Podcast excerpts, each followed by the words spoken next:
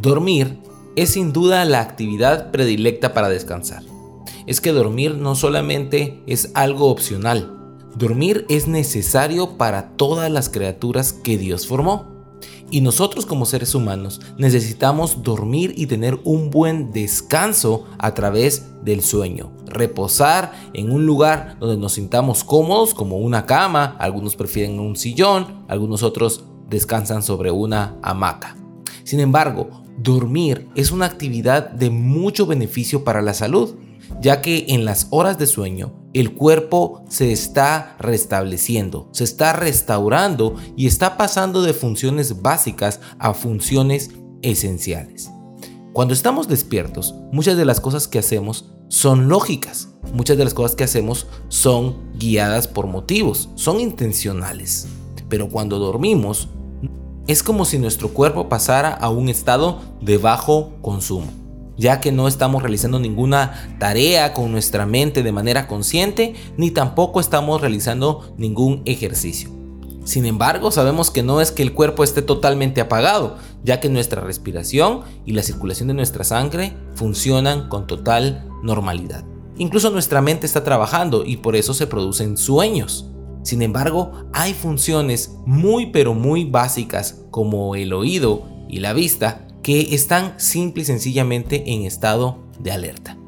Es por ello que las alarmas funcionan, o cuando un ruido muy fuerte nos despierta y estamos en modo alerta. Es porque nuestro cuerpo está descansando, pero no está totalmente inhabilitado. Sin embargo, quiero que escuches lo que dice la escritura en el libro de Eclesiastés capítulo 5 y versículo 12. La gente trabajadora siempre duerme bien, coma mucho o coma poco, pero los ricos rara vez tienen una buena noche de descanso.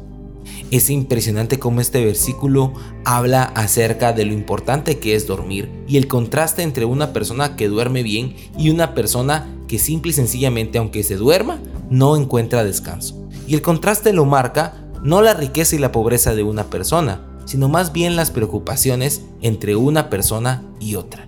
Y es que una persona trabajadora, una persona que ha hecho todo lo necesario, una persona que ha dado lo mejor de sí, dormirá con la conciencia tranquila de saber que dio lo mejor que tenía.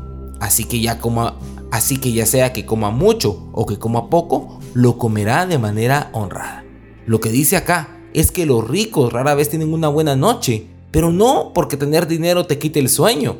Es simple y sencillamente porque muchas veces las personas ricas han hecho cosas que no les permiten dormir. Porque su conciencia está perturbada. Porque tienen muchas cosas que no han venido haciendo bien durante mucho tiempo. Y es como que su mente estuviera tratando de encontrar una salida a un lugar donde ellos no quieren salir.